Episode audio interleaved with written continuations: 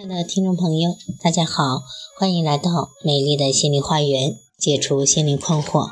我是心理咨询师张霞，我的微信号是美丽花园的手写大写字母，也就是大写的 M L H Y 加数字一二三四五六七八九。我的 QQ 是二五零七幺幺四二零幺，欢迎大家与我沟通联系。咨询收费，听众咨询可以享受最高优惠。好，今天跟大家分享的内容是育子心理学，你爽还是孩子爽？当我打开工作群，有几个家长朋友就问了我很多的问题，比如如何让孩子养成好的习惯，如何按时的完成作业，不拖拖拉拉等，还有如何才能让孩子积极的回答问题，上课认真听讲，孩子和父母如何沟通？父母不愿意听孩子讲话，一讲话就吵架，怎么办？我很有耐心地回答了他们的问题，并把孩子们的共性进行了讨论。其实，家长们的这些问题让我陷入了沉思。首先，我在想这些所谓的问题有没有道理？这个不需要过多的考虑，我便肯定了是有道理的。因为的确存在这些情况，比如没有按时完成作业，上课不认真听讲，不愿意和父母沟通交流，而且似乎这种情况还有许多，比如太喜欢玩网络的游戏，不喜欢学习，经常看电视，和爸爸妈妈对着干，这些情况也都明显的存在着。按照存在主义的理论，存在即合理。也就是说，父母提出这样的问题是真实的、有效的、有道理的，因为这些情况的确存在，让他们也的确觉得不爽。然后我就在想，他们为什么不爽呢？请注意，我把上述种种定义为情况，而不是问题。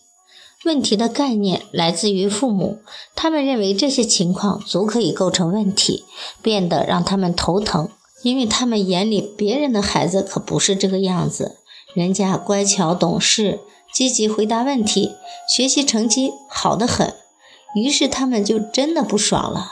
还有，因为在许多父母眼睛里都有一个望子成龙的梦想，那么成功的概念是什么？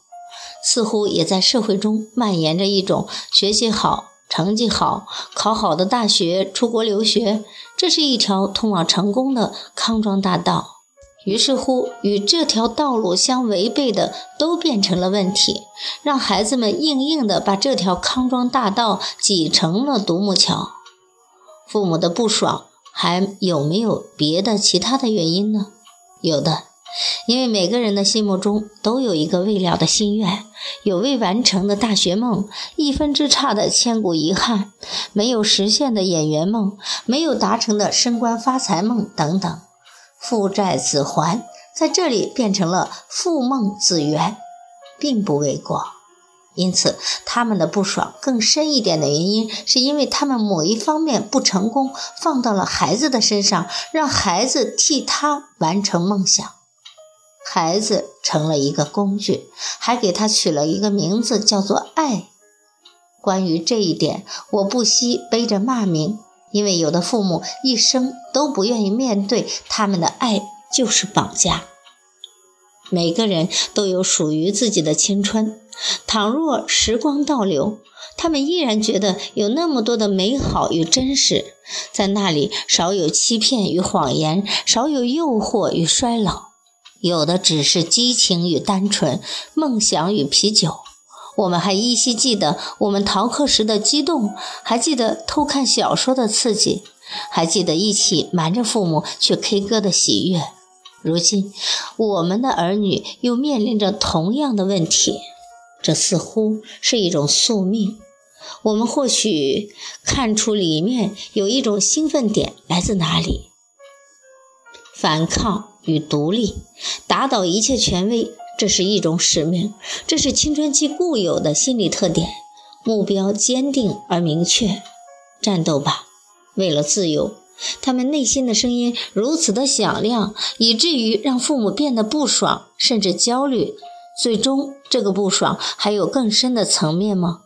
好吧，有的那就是不愿意分离，在有些父母的内心深处，害怕被越来越大的孩子抛弃，于是紧紧地抓住最后的希望来控制孩子，让孩子永远活在自己的希望里。这里的希望可以理解为控制和捆绑。对生命最大的尊重，就是让他做自己；对人格最大的爱，就是还他自由。让他爽，而不是让你爽，好吧？除了这一点，若要回答一开始的问题，还有一句话：家长们要好好的做你们自己，完善好和你爱人的关系。你们的一切就是孩子内心的一切，剩下的就是让他飞，飞得越远越好。好，如果大家觉得我今天的分享不错，请给我的文章打赏。啊，大家如果有育子心理方面的困惑，也都可以加我的微信或者 QQ 预约我的咨询时段。好，今天的分享就到这里了，谢谢大家的收听，再见。